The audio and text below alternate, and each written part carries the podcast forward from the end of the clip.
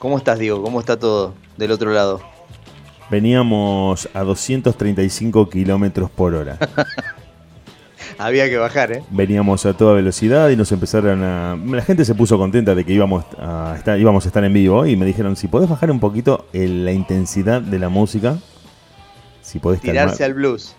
Claro, veníamos en una moto chopera, en una goma, por el medio de la ruta y dijeron, pasate a una Vespa si podés, porque vas a llegar de cualquier manera, pero trata de ir un poco más tranquilo. Claro, tres cambios menos y un habano prendido. Claro, ya es la hora en la que empezás a preparar una medida, te prendes un, un puro. La tengo, la tengo, siempre la tengo acá conmigo, cada vez que salgo al aire necesito, necesito bajar, uno tiene que desconectarse en algún momento de la semana. Dieguito, yo sin más preámbulos me gustaría pasar. Vamos directamente en crudo, entramos. Claro, en crudo. Vos sabés que quería desarrollar algo con vos que me ayudes a analizar algo al aire. Me está pasando algo. Soy todo oídos y ojos porque te estoy viendo por la videollamada. Una locura esto. Bueno, por, eso mismo.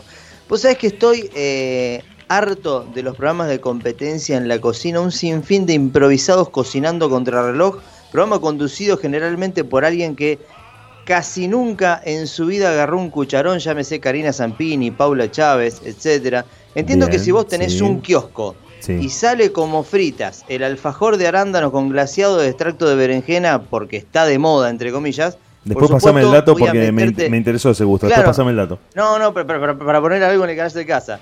Pero, o sea, a ver, si está de moda ese alfajor, como te di la descripción, meto 7 hectáreas de ese producto en vidriera, no hay problema. Pero por ahí digo, loco, ¿no se les cae una idea? Mm, no entiendo a dónde vas. Claro, eh, que es siempre lo mismo, a eso me refiero. Pero, digo, ¿por qué ese tipo de programas te... No, no hay muchas variantes. Sí, qué sé yo, yo me fui medio al extremo, por ejemplo, no sé, clavarle un muerto. El que pierde muere. Saquémoslo, es medio excesivo, ¿no? Pero el que pierde sale con la frente tatuada. Frase, soy un asco cocinando. Yo creo que... Sí hay variantes. no, no yo creo que, el, morbo de nuestra sociedad no está a ese nivel todavía. Vos decís que es más para Yanquilandia esto. Claro, para sociedades de, psicópatas y de descerebrados. Nosotros todavía establecemos empatía con el participante perdedor. Y queremos que a pesar de que haya perdido, le vaya bien en su vida. consuelo. Claro, decimos, bueno, no sos el ah. mejor cocinero, o, sos el primero que eliminaron, sos el más malo de todos. Sí, Ojalá que cuando vuelvas a tu trabajo te vaya bien como para compensar lo mal que te fue en el reality. No queremos que lo pasen por una picadora de carne, como muchas veces. Sos el mejor de todos los malos, sería. Vos dijiste sos el más malo de todos. Eh, no, no, no, sos el peor porque es el primero que eliminaron. O sea, el, el mejor de todos los malos sería el último que eliminan. El menos malo sería. Eh, bueno, yo acá hablo del segundo puesto porque tenés una terna de 10. Pero voy a esto yo. al, que, al, eliminado, acá nosotros lo vemos como alguien que está vulnerable, cayó en desgracia y queremos que le vaya bien. en cambio, lo que vos estás diciendo me parece que es más de otros países donde el que pierde quiere que los, la gente quiere que lo sacrifiquen en una plaza. Sí, drástico y ácido, claro. Sí, sí, no hay sí, no, no es para nuestra cultura, pero digo, bueno, eh, yéndome al extremo este, obviamente no voy a conseguir nada. Pero digo, hay demasiado de lo mismo en televisión. Bueno, pero acá se trató acá se trató de trasplantar una idea psicopática de concursos televisivos que no funcionó porque causó mucha repulsión en la audiencia. ¿Cuál? Había un concurso en el que vos tenías que cantar, mantener la letra de una canción cantando mientras te caminaban por el cuerpo un montón de bichos, ah, bichos en una de causó un asco increíble, causó un asco insoportable, entonces la gente dijo, "No, todo bien, pero esto no lo puedo mirar." La gente Pasa que es una contradicción en sí mismo, porque es un programa, eh, el pico de rating vos lo tenés de 20 a 23, horario en el que estás cenando, vas a poner bichos en ese horario, es medio contraproducente. Después tengo, a ver, otra cosa que me surge de estos mismos programas es un apéndice de este desarrollo que te hago. ¿Estás en contra de, eh, no, no, estoy muy de los lugares comunes y lo trillado en televisión? Eh, exactamente. Eh, lo mismo que me molesta que vos ya me conoces en la música me está pasando en televisión también, que estoy metiéndome un poco para analizar la cuestión y la verdad me, me genera un poco de rechazo, pero no, no critico al que crea y al que expone, sino al que consume, porque el que, cree muchas veces, que expone es un gran negociante. Pero yo creo que muchas veces es el público el que te establece los límites en los que vos te podés mover generando un producto de entretenimiento. Claro, a eso me refiero. Bueno, y después sobre esta una novela. temática. Vas a hacer una ¿eh? novela. Una novela de ficción de, de las 9 de la noche acá en Argentina. Tenés que girar en torno a vínculos No puedes hacer una novela filosófica de aventuras, de acción o de terror. Ni de acción, claro. No, no, no, es un grupo de amigas donde se involucran con un montón de locos, donde ella lo caga al loco con el primer amigo, después se reconcilian, vuelven después de tres capítulos y en el medio terminan pasando un montón de cosas que siempre se reducen a me dijo, le mandé un mensaje, no nos hablamos, nos volvemos a hablar, nos reencontramos en un aeropuerto. Diego, escúchame, sin ir más allá, televisión local, hablo en local a nivel nacional, ¿no? Hace un año o dos atrás habían pegado esta, este grupito de minas, las estrellas. Las estrellas, pero no eran guapas. clavaron separadas y son dos docenas. Acá dice que somos guapas. De hacer lo mismo. ¿Cómo? Somos las estrellas, no éramos separadas. Acá dice que somos guapas. Claro. claro. es exactamente lo mismo. Para no irnos de, este tema, hay, hay, algo que veo adentro de, cada uno de los programas. Sin dejar de, de, mencionar que nos persigue, sin dejar de mencionar que nos persigue el karma de Sebastián Estebanés. El karma de Sebastián Estebanés en, cada una de las novelas. esa, entiende, cara omnipresente que está en todas las novelas. El mote de actor. No, no, no. Pero bueno. Saben que es el hijo del productor. Pero dicen que no es el hijo del Es el hijo ah, de, Diego Estebanés. Es Facundo Arana el que no es el hijo del productor. Es el, hijo, de Hugo Arana. Es el hijo de Diego Estebanés. Claro, exactamente. Sí, sí, sí. está perfecto. Eh, volviendo al tema programas de cocina. Tengo otro, otro problema, algo que veo eh, generalmente, y acá sí me quiero detener y quiero hablar con vos, pero te lo quiero desarrollar primero.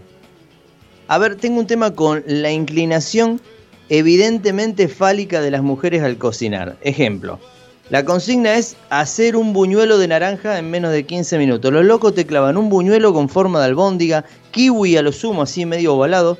La mina en su gran mayoría estira el buñuelo, le da curva y no le da forma a uno de los extremos porque ya sería exageradamente notorio. O sea, trato de ahondar en el costado psicológico de esto, yo sé que vos me entendés, y con total seriedad. Quiero que lo desarrollemos con seriedad.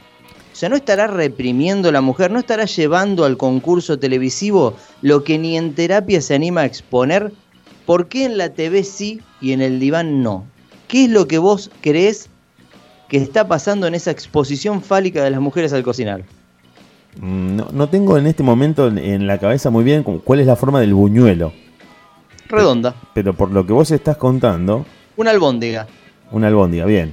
Y vos decís que hay una tendencia a construir una forma fálica. Berenjena. Claro.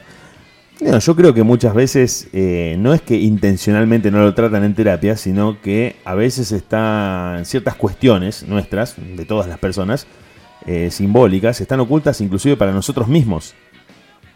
Y son muy difíciles para, difíciles para que un analista las descubra o las identifique realmente entender uno que está teniendo esa falencia y exponerla en el psicoanálisis. Y en última instancia creo que es hasta eh, saludable simbolizar un montón de cosas que están presentes en nosotros y que nos constituyen, forman nuestra identidad. No, es una fijación enfermiza. Bueno. No es que todo, todo en su vida tiene forma fálica. Ahí sí podríamos hablar de una fijación. Pero si es cada tanto, yo creo que es un permitido, está bien. Bueno, ahí, quería entrar en el digo, yo voy a esto. Yo voy a esto. Vos me decís, ¿vos de qué cuadro sos? Soy hincha de Temperley. Soy fanático de Temperley. Bueno, que tengo la camiseta de Temperley que la llevo a jugar al fútbol 5 y un póster del equipo actual. Perfecto. Cuando juega Temperley lo miro y si puedo voy a la cancha. Perfecto. Estás a reglamento. Sos ambulatorio. Mm. Ahora si me decís, tengo tatuado el escudo en la pierna, tengo el gorrito, tengo la cadenita de Temperley, mi auto es celeste por la camiseta de Temperley. En las vacaciones no me voy a ningún lado porque me voy a pintar la cancha de Temperley. Ya estás ya directamente para otro tipo de tratamiento. A eso voy, eso se transforma en una fijación. Bien, bien. Se perdona un, un buñuelo ovalado de movida. Claro, acá para que te puedo leer lo que me están acotando en vivo los oyentes. Sí, sí, por favor. Primero que eh, cometimos un error eh, técnico desde lo artístico, porque Estebanés me dicen que es de Telefe y Separadas es de Polka. O sea, ahí le erramos, nos mandamos al frente de que no lo vemos. Sebastián Estebanés trabaja en Separadas. Bueno, bueno, acá me dicen eso, dice que es de Telefe y que Separadas es de Polka. y después me dicen, pero para, vamos al tema, al tema Buñuelo. La oyente está equivocada. Vamos al tema Buñuelo. Sebastián Estebanés es, no te escucho. Vamos al tema Buñuelo. Pero te termino la idea. Sebastián Estebanés está en pareja con una mina que se le murió el marido. Vamos al tema Buñuelo, si querés. En separadas. En, en separadas, claro, ah, por eso. No, sí, yo no, la verdad que no. Bueno. No, no, pero ahondé en el tema antes. Y acá me acotan lo siguiente del buñuelo. Tiene forma indefinida, se hace la masa, se carga una cuchara y se tira sobre el aceite, sale como sale. Me dicen acá. me parece un argumento válido porque muchas veces puede obedecer a la casualidad de, mm, de que por ahí no quería y salió así. No, no, perfecto, estoy totalmente de acuerdo con la gente. Una docena de buñuelos alargados no. Vamos a citar un ejemplo de Los Simpsons. Me parece que no se escuchó lo que acabo de decir. Una docena de buñuelos alargados no. Bueno, puede ser por una cuestión de comodidad o de forma de la cuchara. Sí, sí, dale. En, eh, hay un capítulo de Los Simpsons en el que Homero se anota en la escuela de payasos. Sí y desarrolla una fijación tan grande en la que ve a todos sus compañeros como payasos, a toda su familia como payasos, y cuando le sirven el puré en la cena familiar, hace una carpa de circo. Sí, me acuerdo del capítulo. eso es una fijación, me parece que ahí intencionalmente, o, no intencionalmente, pero por lo menos se está manteniendo una idea de manera constante. En la cocina yo creo que es un argumento de mucha fuerza el hecho de que la cuchara y que el molde predispongan la forma y no que sea buscado intencionalmente por el participante. Creo. Bueno, estoy equivocado. No digo que estés equivocado, yo no lo vi al programa que vos decís. ah, bueno, por, eso. por eso te digo, estoy tocando de oído. Vos lo viste y podés argumentar desde otro lado.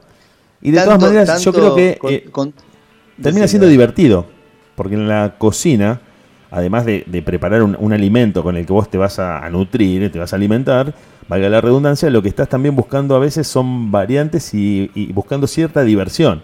Muchas veces eh, se buscan ciertas formas, no digo siempre fálicas, pero muchas veces se buscan formas divertidas al punto de que muchas eh, personas que se dedican a la repostería em, eh, preparan tortas temáticas que son más importantes por la decoración que tienen que por el contenido y lo que uno va a comer en sí.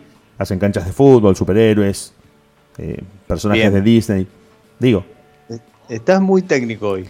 Pero está bien. No, no, no. Por ese, eh, estás yendo por ese costado. Trato de imaginarlo desde ese lado. Si no, empezamos a derrapar y. Te noto con cierto temor de meterte en un terreno empantanado.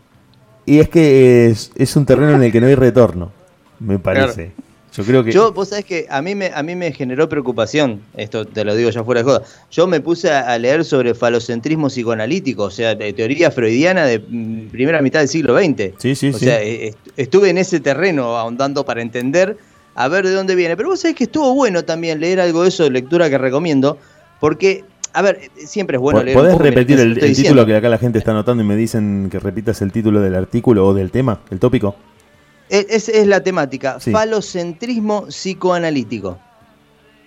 Repito, falocentrismo psicoanalítico. Sí, o sea, a ver, habla del término falocentrismo, hace referencia al ejercicio de ubicar el falo en el centro de las explicaciones sobre la constitución psíquica y sexual. O sea, e, es, la imagen. Está bueno leer un poco porque hay que entender que el movimiento feminista no arranca con la muerte de Wanda Tadei allá en principios de 2010. O sea, es un reclamo que las mujeres tienen desde hace décadas y está bueno ahondar en eso antes de eh, publicar algo en Instagram o hacer alguna pavada sin ningún tipo de soporte. Está buena la lucha de las mujeres, pero hay que entender de dónde viene. Y este tema, me parece, no digo que sea el iniciador, y vos de esto eh, sos más avesado que yo, pero me parece que el tema falocentrismo psicoanalítico data mucho del, si no me equivoco, el primer reclamo de la mujer con el tema patriarcado, machismo y demás yerbas.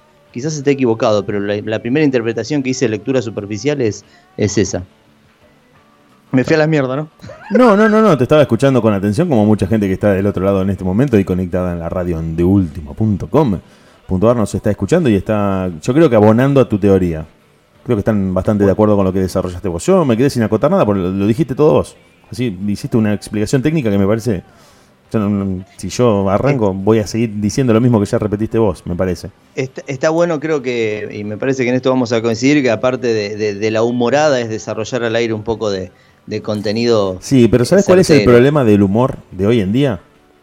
La excesiva susceptibilidad de, gran parte del público que se ofende. Pero no nos podemos hacer cargo bueno, pero es lo que está pasando. No, no digo hacerse cargo, pero. No, ni hablar, viste que por ahí un, chiste mal interpretado fuera de contexto se, se entiende mal y ya hoy no se puede hacer prácticamente humor con, con nada. Pero bueno, vos sabés que me siento mejor, me siento más tranquilo. Te como que acabo de hacer catarsis, viste, una especie de descarga. No, está bueno, está bueno. Muchas veces sirve para eso la radio, para entretener a la gente que está del otro lado, a los que nos están escuchando, a la gente que está terminando el domingo después de una semana y de dos semanas, te diría, inclusive muy cargadas de noticias repetitivas siempre sobre el mismo tema de, carácter eh, alarmante, de, Exacto. de naturaleza. No lo menciones. Eh, justamente de mucha urgencia y me parece que por ahí escuchar la radio a dos personas hablando de nada es eh, un muy buen bálsamo para empezar a cortar con esa rutina en la que venís repitiendo un chip de todos los días. Bueno, buenísimo, buenísimo. ¿Qué dice la gente del otro lado? ¿Qué opina la gente del otro lado? La gente del otro lado, bueno, nos hicieron acotaciones, hay mucha gente conectada desde diversos lugares. Supongo que vos también estás viendo el panel de control y el panel de conexiones. Tengo, Hay gente de este todos lugares. La verdad que está, está bastante bueno lo que se está generando en la radio, lo que se viene para el 2020, Bonadeo. Vamos a tener un montón de contenido, vamos a, con esta posibilidad que encontramos de salir en vivo nosotros, vos y yo que teníamos por ahí ese impedimento físico estar tan lejos y a la hora de concurrir al estudio no lo podíamos hacer.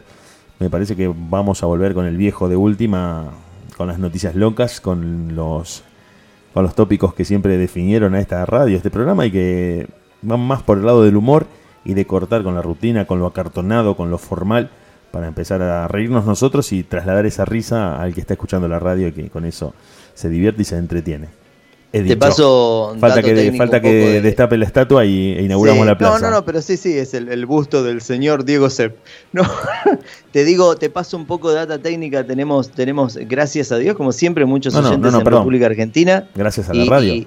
No, gracias a nosotros. Claro. Y, mucha gente, por supuesto, imagínate, eh, en medio de una terrible cuarentena, gente de Italia y España hay muchísimas conexiones eh, desde el otro lado del charco, cosa que nos pone muy contentos. Saludos a nuestros hermanos italianos, españoles. Hay mucho, mucha Francia y mucha, bueno, en Sudamérica también. Tenemos, tenemos Uruguay, tenemos Paraguay. Estoy viendo de todo, mucho movimiento en la radio esta noche y me pone muy contento. Diguito, yo voy a partir unos minutos, voy a recargar el vaso de vodka, el vaso de agua, digo, y eh, vuelvo en unos minutos. ¿Volvés este anuncio o le damos un cierre?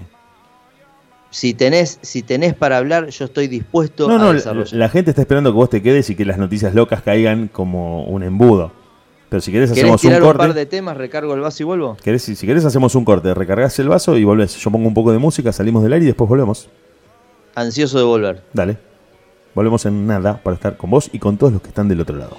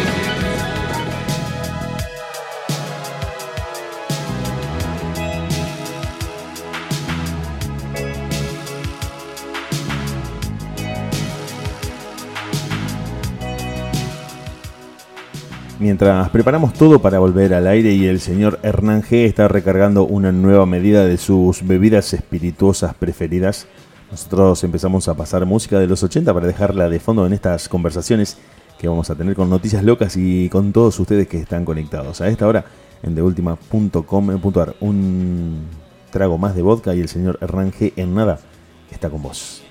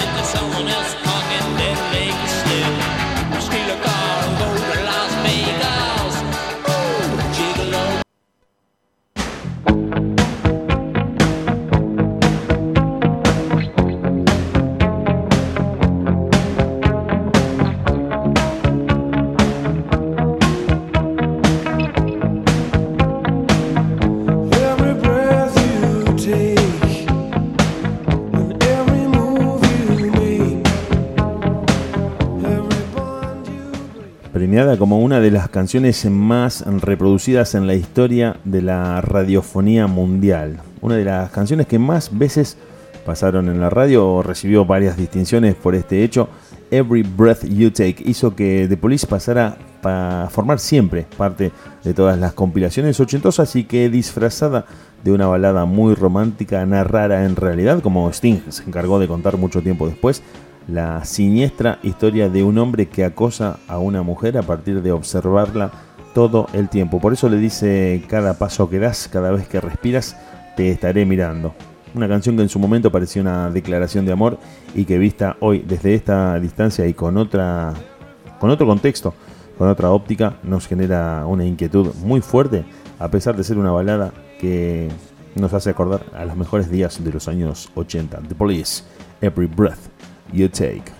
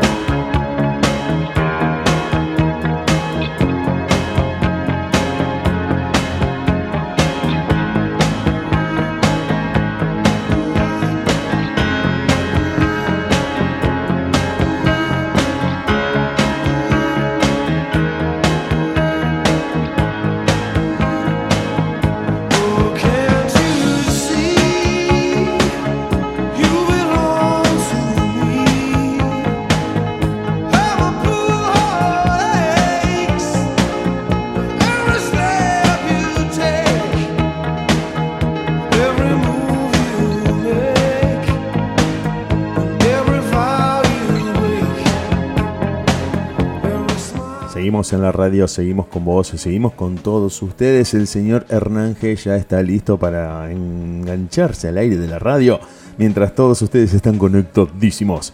Hernán, ¿estás ahí? Hernán, ¿estás ahí? Hernán, ¿estás ahí? Estoy, estoy, estoy acá, estoy acá. Perfecto, qué bien que está saliendo esto.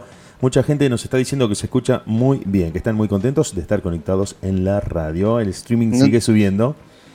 No tienen ni idea de lo contento que nos pone a nosotros. Nosotros estamos muy para adelante. Antes de que vos me tires una noticia, Dale. yo te voy a tirar una. A ver. Una noticia que estuvo dando vueltas porque con este contexto de información en el que mucha gente está saturada y bueno, como que no se podía hablar de otra cosa. De hecho, vamos a hacer una operación de lenguaje, un ejercicio de lenguaje que propusiste vos hace unos segundos. No vamos a nombrar la palabra que están machacando todos los noticieros porque no nombrar algo equivale a negar su existencia. Bien, bien, bien. Te cuento es un rápidamente. psicológico. Te cuento así, esto es de manual de historia. Cuando un partido político toma el poder en un país, lo primero que hacen es prohibir el nombre del adversario político. Y de esa manera lo eliminan de la existencia. No lo puedes nombrar, no existe. Qué buena técnica. Por eso eh, muchas veces del diablo se dice no lo nombres porque aparece. De hecho, cuando Homero dice cambiaría, le vendería el alma al diablo por una rosquilla, aparece Flanders. O sea, remedando esa tradición cultural de que nombras algo y aparece. Te cuento una noticia loca, te la voy a tirar yo. Para primero te la voy a contar. Te la voy a contar a vos y al mismo tiempo se la voy a contar a toda la gente que está escuchando el programa. para que a esta hora se vayan enterando de cosas que pasan en este loquísimo mundo que Internet nos permitió conocer, que es un zoológico. Aaron Smith, Aaron Smith, es el nombre del protagonista de esta noticia, tiene 31 años. Bien. Un chico joven, un millennial. Millennial, exactamente. Rozando los 30 años. Tuvo una suerte bastante dispar en el amor. ¿Sí? Eh, Bien. Iba a un boliche. ¿De qué signo sos? Salí de acá. Qué lindo pelo que tenés. Bola de acá. ¿Querés bailar conmigo en esta noche? ¿Me concedes esta pieza? Bola de acá. No, no, no. Es como que no, había, no había forma. Claro, es como que la palabra y la, eh, fue ignorado constantemente. No tenía suerte. Sí. Rebotaba. Bien. te, lo digo con palabras argentinas, no es que le decían bola de acá en inglés, ¿no? Mm. No le decían fly away from here, le, decían otra cosa. Se entiende. Get off o demás. El tipo dice, bueno, no tengo suerte en el encare cara a cara, digamos. En el levante cara a cara me va mal. Entonces digo, bueno, ¿qué, hago? ¿Qué hace toda persona que intenta un plan B? Se baja una aplicación de citas. Bien. Hasta ahora me seguís y aparte lo estoy desarrollando y contándolo para la gente, eh, para que la gente que está del otro lado nos escuche. Clarísimo hasta ahora. Se baja una aplicación de citas, un, un, un Tinder de Estados Unidos. ¿Sí? O incluso la versión de esas aplicaciones en Estados Unidos. Empieza a darle hacia la derecha, hacia la izquierda, me gusta, no me gusta, va viendo si hay algún match y se da cuenta de que la gente que le da OK a él es equivalente a cero. Apa. O sea, el mismo resultado que en el boliche, personalmente, cara a cara. En, la virtualidad era igual. Si no podía disfrazar su nefasto presente en las redes sociales, estaba complicado. y no estamos hablando de un loco con algún defecto físico o con alguna malformación en la cara. Esto lo quiero aclarar para que. Bien. Claro, no, es que era el jorobado de Notre Dame que vos decís, bueno, por eso. no, no, no. Un loco normal pero se ve que algo ponía en su perfil o, de alguna manera se manejaba que el resultado era cero. En la descripción decís vos que algo ponía. En la vida real y, en la virtualidad algo escribía en Tinder o en Badu que vos decís para que te den cero. Para si hay un engranaje erróneo. Porque vos decís una, dos, cinco, anduve mal. Diez me dieron. No, nada. Pero cero es muy violento. Claro. Deslizaba, deslizaba, bueno, dijo, eh, y llegó a la conclusión de que todas las aplicaciones apestaban. Él dijo, todas, todas las aplicaciones de citas apestan no sirven, no, van para mí.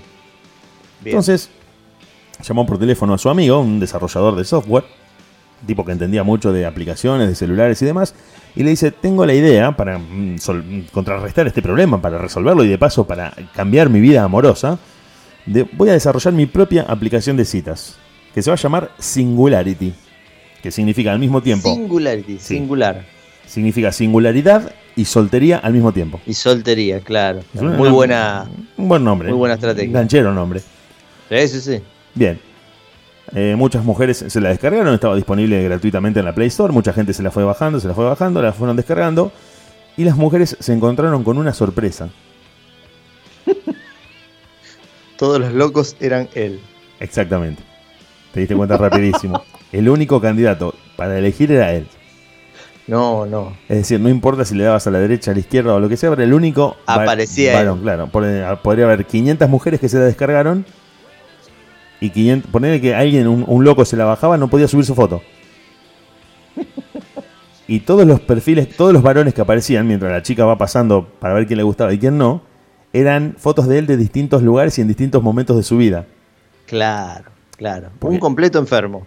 Claro, además de esquizofrénico, era, claro. un completo perdedor que dijo, de esta es la única manera en la que voy a poder conseguir alguna cita. Claro, tenemos un, claro, decir, tenemos un cóctel de parafilias ahí también, quizás. Claro, fue, fue, reportado en la Play Store porque sus... Eh, ah, ah. A pesar de que le decían que no, como tenía la posibilidad por ser el administrador de la aplicación de mandar mensajes directos, aunque le dijeran que no, empezaba a incomodar. empezaba a incomodar a las chicas. Porque vos, eh, imagínate que vos sos una chica, una mujer lo ve y dice, bueno, no, antes de desinstalar la aplicación, antes de irse de la aplicación, porque algo raro está pasando ahí, siempre te aparece el mismo tipo, te aparece un mensaje privado y te dice, mira, sé que sos, no sé, Alejandra. No, claro, le da todos los detalles. Tu ubicación me dice que estás viviendo por la zona de... No, no es un completo Entonces la gente empezó a alarmarse. Porque él, ponía como plan A sus fotos.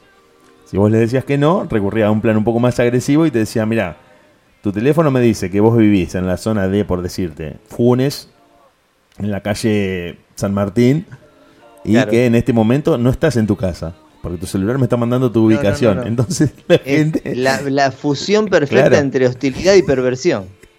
Las mujeres empezaron a sentir una incomodidad y una inquietud que tuvieron que terminar eh, reportando a la policía que había un acosador, un stalker, como le dicen ellos a los norteamericanos, que ante la negativa en la red social empezaba a acecharlas eh, a través de Google Maps. Lo que pasa es que no le podía, no podían hacer la denuncia ni siquiera al gestor de la aplicación, porque era amigo de él. Por eso tuvieron que ir a la policía para que bajaran la aplicación de la Play Store, porque encima el tipo te decía, mira, sé que no solo no estás en tu casa, sino que en este momento te estás yendo de norte a sur por la ruta 14, porque él tenía en el sistema. Entonces, pero, a ver. La flaca empezaba a mirar por arriba del hombro, muy, a ver, muy creepy. Digo, se dio en un territorio que no, no es Sudamérica, por supuesto, porque en República Argentina un tipo con esa tendencia no dura cinco minutos en la casa. No, no por que la policía vaya a irrumpir en su propiedad, un, sino un primo, un amigo. Una manifestación de claro. lo terrible. Ahora, sí. ahora me, me pregunto, me pregunto. Evidentemente, lo que hizo en las redes sociales demuestra que lo que hacía en el boliche está a las claras, ¿no? Es, es una granada sin la espoleta, o sea, es cuestión de tiempo hasta que eso explote. Porque esta en Estados Unidos. Este en Estados Unidos es el candidato a caer con una K-47 al shopping en un 24 a las 5 de la tarde y dice, como me dijeron que no en esta aplicación. Hay un factor común en todas estas personas: la soledad creo que un tipo de esta, con este perfil, con este análisis de abordaje a las mujeres, es un tipo solitario. Vos tenés dos o tres amigos con tres dedos de frente. Solitario y, atormentado. Y atormentado. Solitario y atormentado. Una mala relación o, con los modelos adultos de, en su niñez o algún tipo de experiencia traumática. Porque vos de última vos decís, bueno, mira, ponele, no sé, no te juntas mucho con tus amigos, te peleas. ¿Qué pasa cuando te peleas? con tus amigos o, te, cuento otra cosa que nos pasa a todos, que nos ha pasado a todos en algún momento. Te separas de tu pareja. Y como estabas muy acostumbrado a pasar todos los días con tu pareja y no hacías por ahí una vida social fuera de la pareja, quedas como medio a la deriva, como sin rumbo.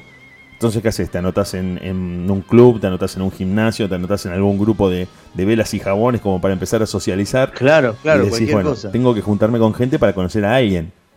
Es lo que más o menos de manual hacemos acá en Argentina. Esta gente parece que esa soledad la, la, lleva a, caminos y a lugares muy oscuros y terminan llegando a estos lugares. Me parece que el, o, te vas en un, colectivo de solos y solas a Carlos Paz tres días. Claro, pero el contacto del argentino es muy diferente a otros países. En otros países Yo creo que acá es difícil estar solo. más soledad. Acá es difícil estar solo. Claro, por eso.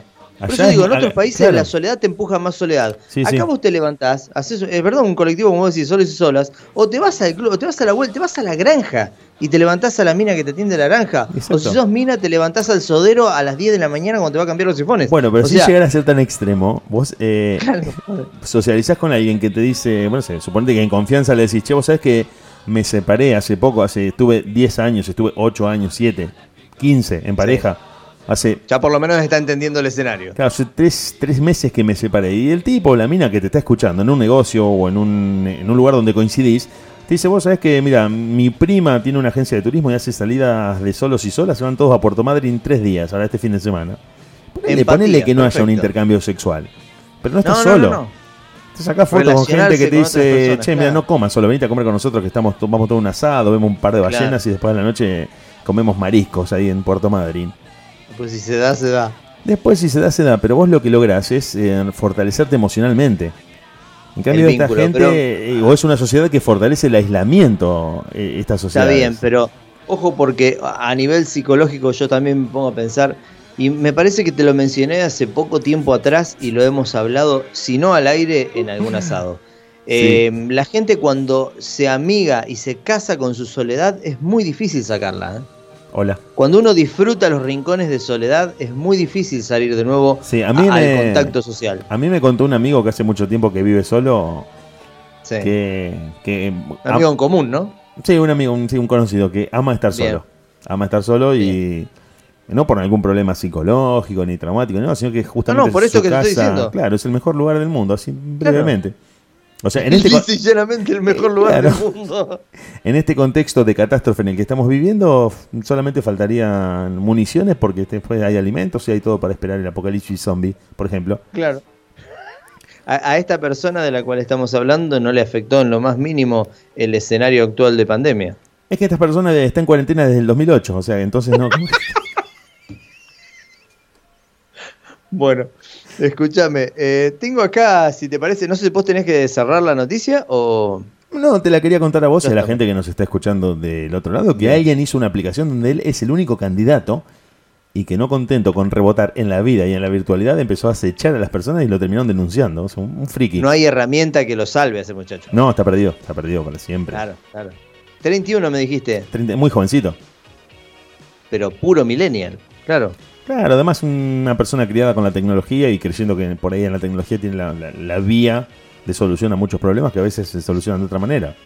Bueno, pero muy noble lo que intentó hacer, ¿eh? porque intentar ir cara a cara a un millennial a levantar. No, pero yo creo que si vos, y esto es algo que no, voy a descubrir nada, ni, ni, quiero decir nada, vos cambiás el método, si, si rebotás sistemáticamente con las mujeres, o la mujer no consigue quedar con ningún hombre, hay algo que está fallando ahí, lo tenés que cambiar. Si vos le preguntás el horóscopo, si vos le preguntás el horóscopo a una mina.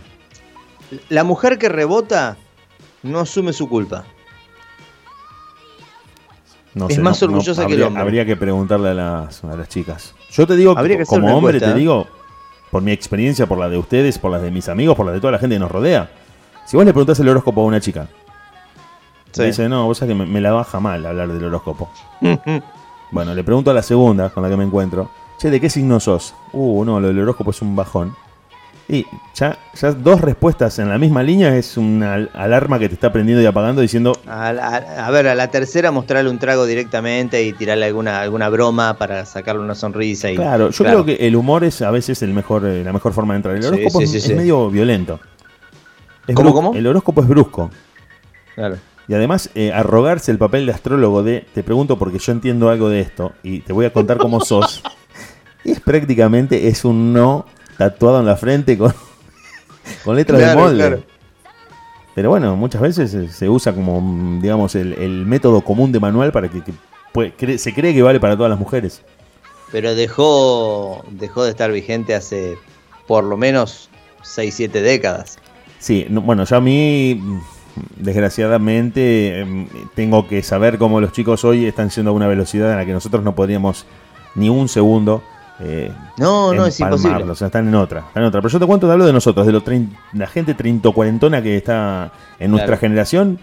Nosotros en los boliches tratábamos de por ahí decir algo que dentro de todo, no sé si la frase ganadora, pero algo que no te condena a la derrota inmediata. ¿A qué edad se deja de ir a un boliche?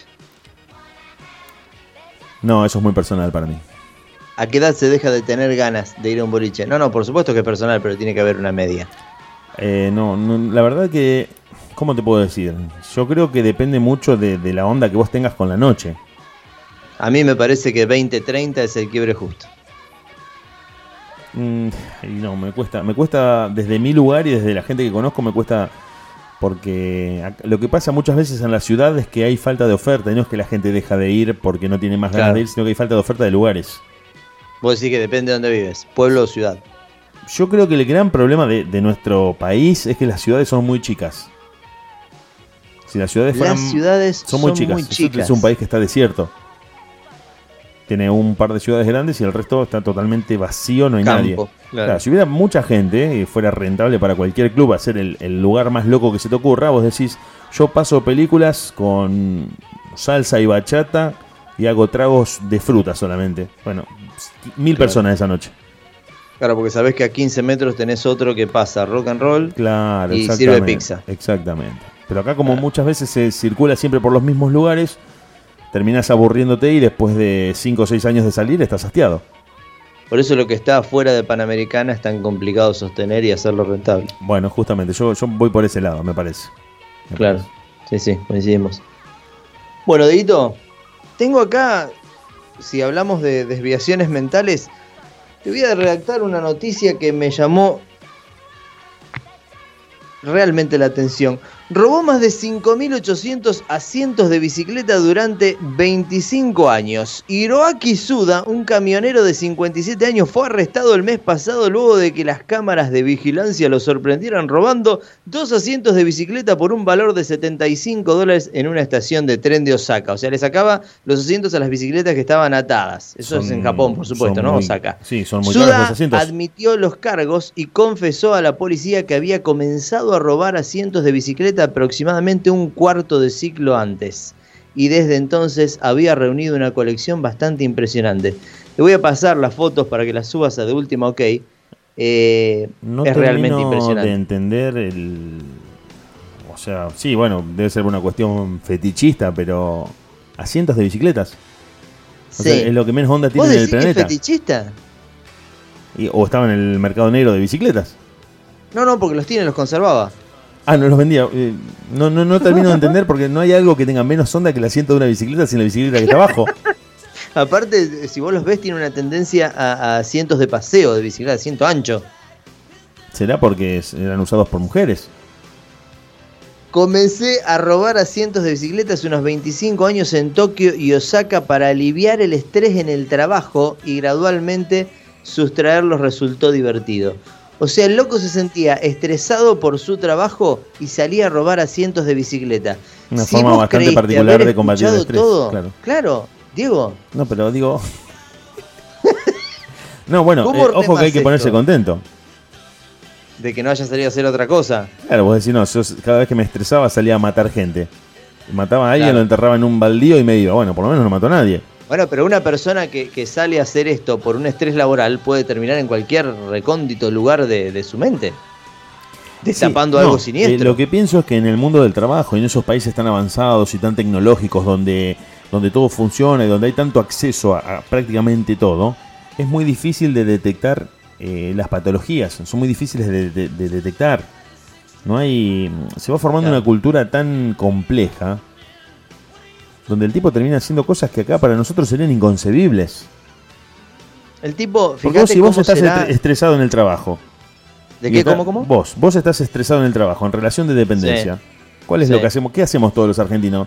Ya vengo, todos los argentinos, ya vengo, voy al baño, me acuesto a dormir con el celular, me quedo con el hilo de baba que me cuelga la comisura del celular abierto, durmiendo en el baño. Digo, no, estaba descompuesto. Y me clavo una hora de recreo y no hay estrés que valga a las diez y media, este- once, salgo a buscar algo para este- comer, vuelvo a la este- una. Este japonés me parece que lo arrastraba afuera post, post horario del laburo. Igual son Pero ¿sabes también qué pasa? digo. ¿Sabes también El loco tiene una distribuidora y no se dio cuenta. Yo creo que tiene que ver con el control. ¿Cómo, cómo? ¿Con control? Para mí tiene que ver con el control, sí. A ver. A ver, son sociedades muy modernas, muy avanzadas. La europea, las, asiáticas, ni te digo, están rodeados de tecnología y donde todo está monitoreado. Ellos saben a qué hora entras a trabajar, qué trayecto realizaste de tu casa al trabajo, dónde te detuviste durante cuánto tiempo a comprar qué, porque está todo registrado. Saben que te compraste un chicle a las 14.05 y que a las 14.06 te tomaste el tren. Entonces vivís en un estado de control y de vigilancia tan grande que el estrés es prácticamente inmanejable. Vos acá prácticamente le decís a tu familia voy a comprar puchos y volvés a los cuatro años y le decís no, no había en el kiosquito de enfrente. o, ves en, eh, los empleados públicos que llegan a la obra a las 10 de la mañana a hacer la poda y escamonda en la avenida y a las, a las 10 llegan, a las 11 van a comprar fiambre para comer. ¿Qué estrés te puede agarrar? No hay estrés que te agarre. Claro, no haber control. Vos sos chofer de camión. sos chofer de camión y, y, cargas en Buenos Aires y tenés que descargar en el Chaco. Parás a dormir en Santa Fe, tenés otra familia en, el Hortondo, no tenés problema, no hay forma de estresarse. Bueno, se va, corrigiendo un poquito eso con el control satelital, ahora tenés al dueño un poquito con la mirada del ojo. Pero, le, metés, le metés un corchazo a la cañonera y decís, se me rompió el camión, estoy tirado no hay forma. Un corchazo a la cañonera. Bueno, el camionero de, 50, de 57 años, 57 años tiene, llevó a la policía a un depósito de almacenamiento que había alquilado específicamente para los más de 5.800 asientos de bicicleta que había robado en las últimas dos décadas. Ya era una ocupación en su vida. ¿Cómo, cómo? Ya, era una ocupación extra. No, no, por eso te digo, él tiene una distribuidora. Son 5.800, para, Vamos a pedirle a la gente que aguarde un cachito al aire. Digo, esto, mientras vos estás buscando, yo voy hablando para llenar el silencio. No, yo voy a hacer un cálculo. ¿Cuánto sale un asiento de bicicleta? 75, 30, 40 dólares cada asiento de bicicleta. 40 por 6, 240 tenemos 232 mil dólares, por lo que aquí en Argentina serían 14 millones y medio de pesos. Y te hago la pausa. No, es que me quedo pensando, digo, pero si los tenía vos me decís que no los comercializaba, ¿para qué los quería? Porque era una enfermedad mental. Ah, bueno, bueno, pero digamos, ¿cómo, cómo el tipo, cómo cae? ¿Cómo, es detenido robando el uno y de ahí se dan cuenta que había robado muchos? Sí, en realidad eh, fueron 25 años y lo agarraron, la verdad que fue bastante loable su gestión, ¿no? Dentro de la mierda que es la desviación psicológica que tiene. Pero que lo hayan descubierto en el asiento 5803 Claro. Es para eh, aplaudir. Digo, estamos hablando de una persona solitaria. Sí, no llega a hablar por lo menos solitaria. Pero aparte ponete a pensar, robás un asiento de bicicleta, te roban a vos el asiento de la bicicleta. ¿Te vas a la comisaría a hacer la denuncia? No, probablemente no. Bueno, el 99% de las personas que fueron asaltadas por este sí, robadas. Eh, son robos de bajo impacto. Muere ahí. Sí, sí, totalmente, totalmente. De hecho, pero no, no entiendo. No entiendo la motivación del tipo. Yo, entiendo que, habrá robado uno, no habrá podido parar, se volvió adicto, se volvió enfermizo, todo bien, pero sigo sin entender por la poca onda que tienen los asientos de bicicleta. Porque si vos me decís que el tipo se afanaba, no sé, carteles de calles o. No, no, no, no, era, no era, no era el fin, sino el medio el objetivo, el interludio, el desarrollo de la gestión. La, situación de. El tipo le sacaba, claro, la atención de. Bueno, no, pero pará, pará, porque ahora, ahora que lo estás diciendo, digo, él estaba viviendo la adrenalina de sentirse un delincuente sin las consecuencias no deseadas de una investigación que lo llevara a la cárcel. Él estaba viviendo la adrenalina de romper las reglas. Claro, pero sin las consecuencias de, una, de un arresto. Pero ni hablar, pasa que bueno, ahora no sé en qué terminó porque encima la, la noticia cierra con que y lo deben haber dejado ir, pobre gordo. Pero los tuvo que devolver. Los tuvo que devolver todos, sí. Pasa que en realidad fueron incautados por una cuestión eh, legal, marco legal, pero ¿cómo le buscas a los dueños de los asientos? No tienen un número de No, no, yo creo que en esos países donde todo se recicla y se vuelve a usar, le habrán hecho muebles de jardín con los asientos. Claro, exactamente. Es muy probable que los hayan. Te propongo, te propongo algo. Dale. Te propongo, si a vos te parece lógico, ir a una pausa, pero antes, antes. Dale, tirá la bomba y salimos un ratito. No, no, pero antes hacer una, invitación a todos los oyentes. Yo voy a tirar tres temas, tres tópicos, tres noticias locas que me gustaría que opinen al teléfono de contacto de la radio y que voten para ver cuál quieren que desarrollemos sí, para, para, para, no te vayas porque acabo de abrir el WhatsApp y que acá había mensajes pendientes de los oyentes. Bueno, a ver. Y acá me dicen que el boliche, para nosotras, es una oyente mujer, es pérdida de tiempo porque los hombres no te sacan a bailar, no te charlan y gastas una fortuna al Pepe. Hay que hacer cosas productivas, más concreta la, oyente. Parece. Tiene razón. Sí, tiene razón. el oyente parece, el boliche parece una pérdida de tiempo. Pará, pará, acá hay otro. Si el boliche no tiene estacionamiento, no voy. Y eso ya me tira para atrás. Pará, pará, pará, pará. ¿Cómo si el boliche no tiene estacionamiento, no voy? Acá dice el oyente eso. Si el boliche no tiene estacionamiento, no voy, eso ya me tira para atrás. ¿Pero es oyente masculino o femenino? Un oyente masculino, un hombre. Bien. Es por el, debe ser por el tema de la seguridad del auto, ¿no? Supongo. Claro, claro. Acá también algo en la misma línea. El problema del boliche son los trapitos. Bueno, está bien. Sí, también, también. Misma línea, exacto. Acá también me dicen me gusta, me gusta. No hay boliche para los de 40, si hubiese saldríamos de, vez en cuando. Claro, sí, éramos un poco lo que decíamos, claro, tienen toda la razón. Es verdad, pero sectorizar realmente, ¿no? Que empiecen a entrar 30, 25. Bueno, pero eh, a veces, a veces por, eh, por descarte o por carencia, los boliches terminan transformándose así en un lugar de encuentro de, varias generaciones. Y vos decís, tengo uno de 20 al lado, yo tengo 50 años, me parece que no da. Y ¿sabes lo que pasa? Digo, primero el negocio. Bueno, pero eso es lo que yo decía de, la, de, poca gente. Si vos tenés 50.000 personas de 50 años que van a un boliche en una ciudad grande, yo creo que tenés garantizada la concurrencia. Ese es el problema. Pero bueno, tira, tira el tópico que nos vamos a la pausa y volvemos. Bueno, yo tengo tres noticias que me gustaría que la gente vote del otro lado para ver con qué volvemos en el próximo bloque. Noticia número uno, el insólito método de un supermercado chino para protegerse del coronavirus. No, no, no, no. Sacó. No, esa no, no, bueno, pero, bueno, pero puede llegar a ser interesante. Ojo, porque si por ahí la gente lo pide. No, no, está bien, pero te digo porque durante la semana y en estos días muchos nos agradecieron de eh, que nuestro noticiero fuera por otros caminos, por otro lado y no tratáramos ese bien. Perfecto. Entonces, eh, la temática va en dos noticias. La primera, sacó a pasear a un cangrejo con correa y se hizo viral. Borracho, furioso, se negó a pagar el turno en un hotel alojamiento, ni ponerla pude, dijo. Esas ah, son las dos noticias que podemos desarrollar a la vuelta y me gustaría que la gente vote pausa y ah, de, acuerdo a lo que salga en la votación, la tratamos. Exacto. Dale, ya volvemos. En simultáneo desde Rosario y San Nicolás con el señor Hernán G. Estamos transmitiendo y saliendo en vivo para todo el mundo a través de la página de ultima.com.ar. Vos te quedás con nosotros un ratito más. Nos pasamos de las 12 de la noche, se nos pasa el tiempo volando mientras estamos al aire porque ustedes participan mucho, nosotros nos reímos y se nos hace muy llevadero compartir el aire de la radio con toda la gente que a esta hora está conectada. No te muevas nosotros en nada, volvemos para estar con vos y con todos ustedes. El señor Hernán G está con nosotros, está con nosotros en línea, está conectado y ya tiene el aire habilitado para entrar a contarnos de este cangrejo. La gente votó por el cangrejo mayormente. Hernán, si estás ahí.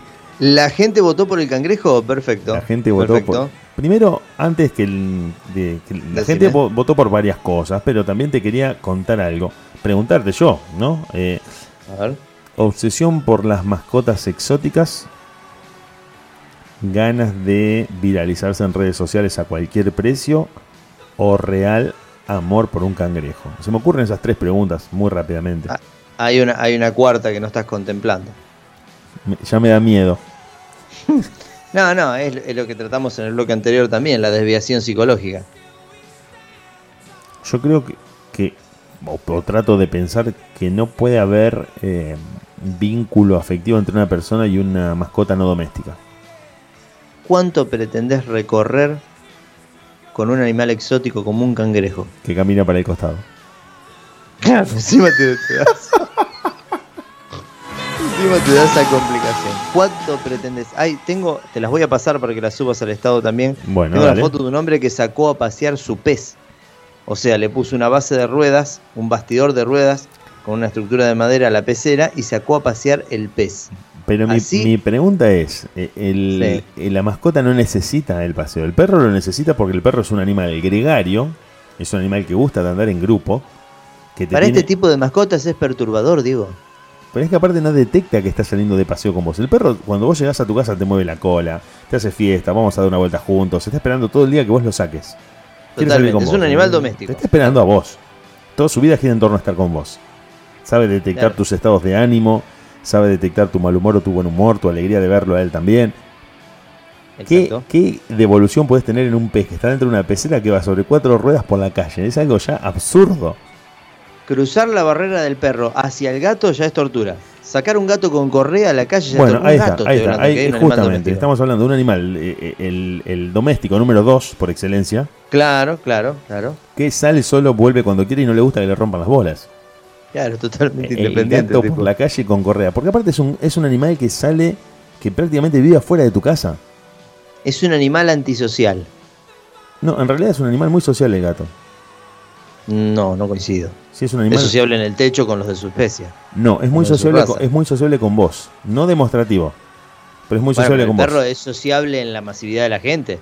Vos al perro te mueve la cola, te parás más o No necesariamente, dependiendo de la personalidad del perro. También. Hay perros que. Cuando bueno, por eso estoy diciendo, hablo de la mayoría. Vos vas con un perro que por se un estudio? y alguien te lo puede acariciar. Sí, sí, sí, bueno, pero si el perro es un poco reacio. No, obviamente, como cualquier animal. Sí, sí se hizo un estudio y se demostró que el caniche es el perro más extremadamente hipersensible a los sonidos, a los sonidos y a la gente. A la gente que siente que invade su territorio. Mira vos. Y dicen que, según lo que dicen, ¿no? que el caniche tiene una extrema sensibilidad a los sonidos, por eso ladra constantemente, como ningún otro por eso, no hay que echarle la culpa como una acción directa al caniche entonces. Claro, en realidad lo que hace es manifestar su estrés. una respuesta. claro, su estrés ante un sufrimiento.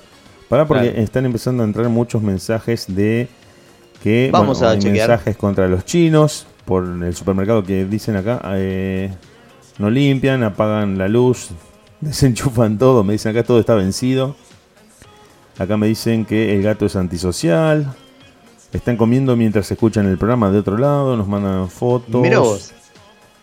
Ahora, comiendo a las 2 y 20 de la noche, ¿están en otra parte del mundo? No, no, no están está, en una cena ¿Eh? bien argentina, como nosotros que cenamos a cualquier hora, 11 y media, sacando el pollo de la cacerola. Cuando están comiendo en este momento, están cenando y están escuchando. Hay que cenar cuando agarra hambre, no cuando hay que cenar. No, bueno, pero a veces esa lógica de me clavo un pollo con puré y me voy a acostar inmediatamente después pongo crónica y empiezo a dormir, te hace bolsa, según lo que dicen los nutricionistas. Claro, claro. Pero sí, para porque lo tenemos de fondo a Rick Astley y es, es lo menos para hacer justamente es lo menos, el, ¿eh? programa. Sí, Rick Astley es, un tipo que no va en ningún universo posible. Escucha esto, escucha. No, no, no, malísimo. Vamos a buscar otro, otro Imposible. Tema. Por lo menos para este momento no. Claro, es un, vamos a poner algo un poco más rockero. Vamos a poner ACDC, que va a sonar de fondo Back in Black. Bueno, sacó a pasear a su cangrejo con correa y se hizo viral. El hecho ocurrió en Bilbao, España. Un usuario de Twitter compartió una foto y provocó un deso ¿Eh? Ojo, porque ya no dijiste, no dijiste Asia. No, dijiste, no, dijiste ni China, no dijiste Corea, guarda. Pero dije España, que es un lugar bastante conflictivo en estos últimos días, no vamos a nombrar por qué, pero... Mm, Bilbao es el país vasco. Sí. O sea, eso es un condimento. Porque el, País Vasco son, de toda la parte de España, la gente más terca y más testaruda dentro de lo, de, de por sí tercos que son los españoles. Claro. Y en, Sobre que son jodidos. Claro, los vascos son las personas más difíciles, o, mejor dicho, imposibles de convencer si creen que tienen la razón.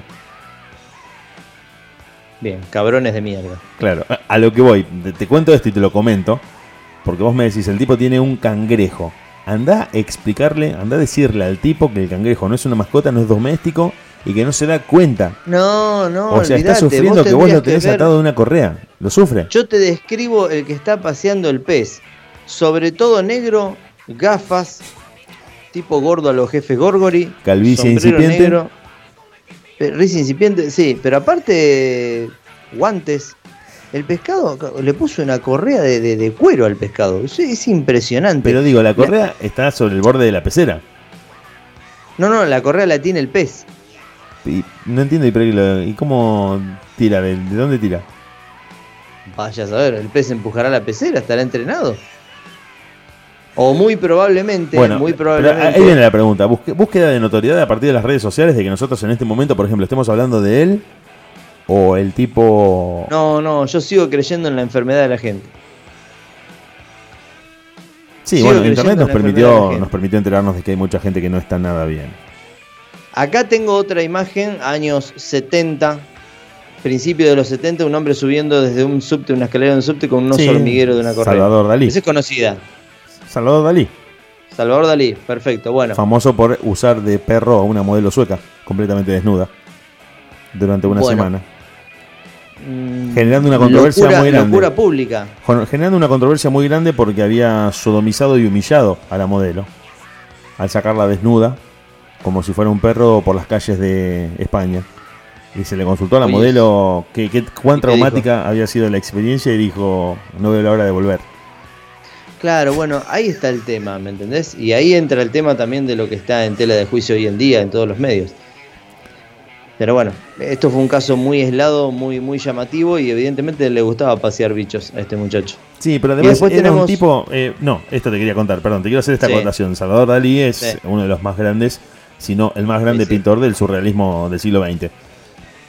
Pero antes que eso, pero antes que eso, era un tipo muy consciente del efecto que sus acciones públicas tenían y repercutían en lo económico en su bolsillo. Era un tipo que estaba. Era un tipo muy consciente del efecto que sus acciones públicas tenían en los medios y en su bolsillo. Como promoción de su persona y de su figura como artista. Por eso volaba Un tipo que estaba 50, 60, 80 años adelantado a las redes sociales.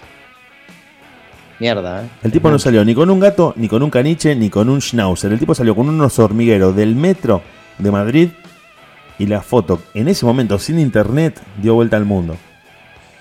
Claro. Fue uno de los artistas más requeridos, más buscados por los coleccionistas de arte para que le pintara cuadros a pedido. con el arancel y la tarifa que eso comportaba, representaba, claro, multimillonario. El tipo se hizo asquerosamente rico. De hecho, era muy talentoso, era muy bueno pintando y tiene una obra, de tantas que tiene, pero tiene una obra muy buena, muy famosa, que te la recomiendo y ahora, si querés, la subimos a los estados de WhatsApp.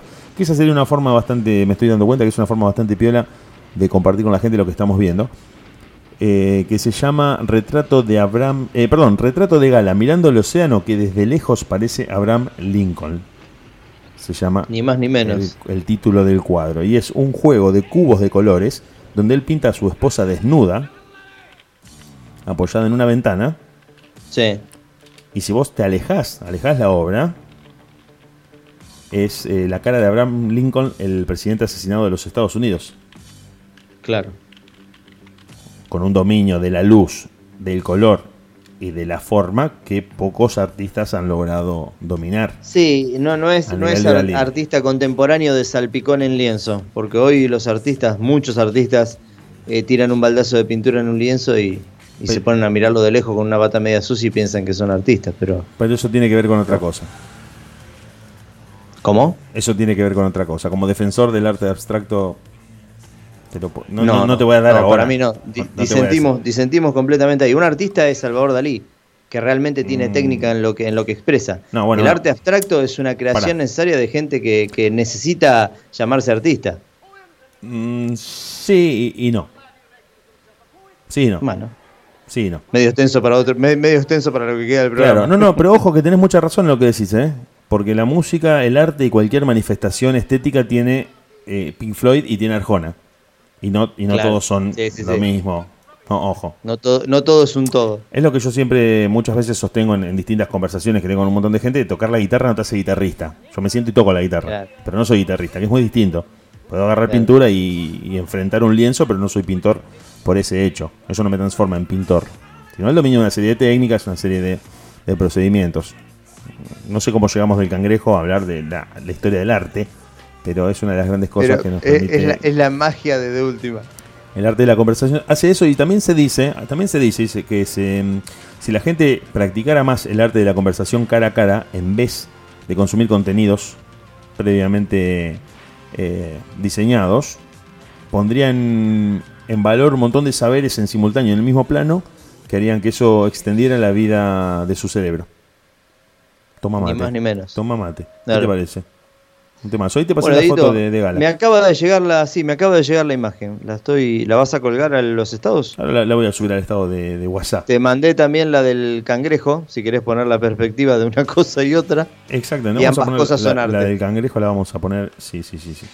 La vamos a colgar en el estado, la vamos a subir porque eh, yo no, termino de entender, por eso esa es mi pregunta, para volver al tema y para cerrarlo, para darle como una, formalidad. Si el tipo está persiguiendo la notoriedad en las redes sociales a cualquier precio o realmente cree que eso es una mascota.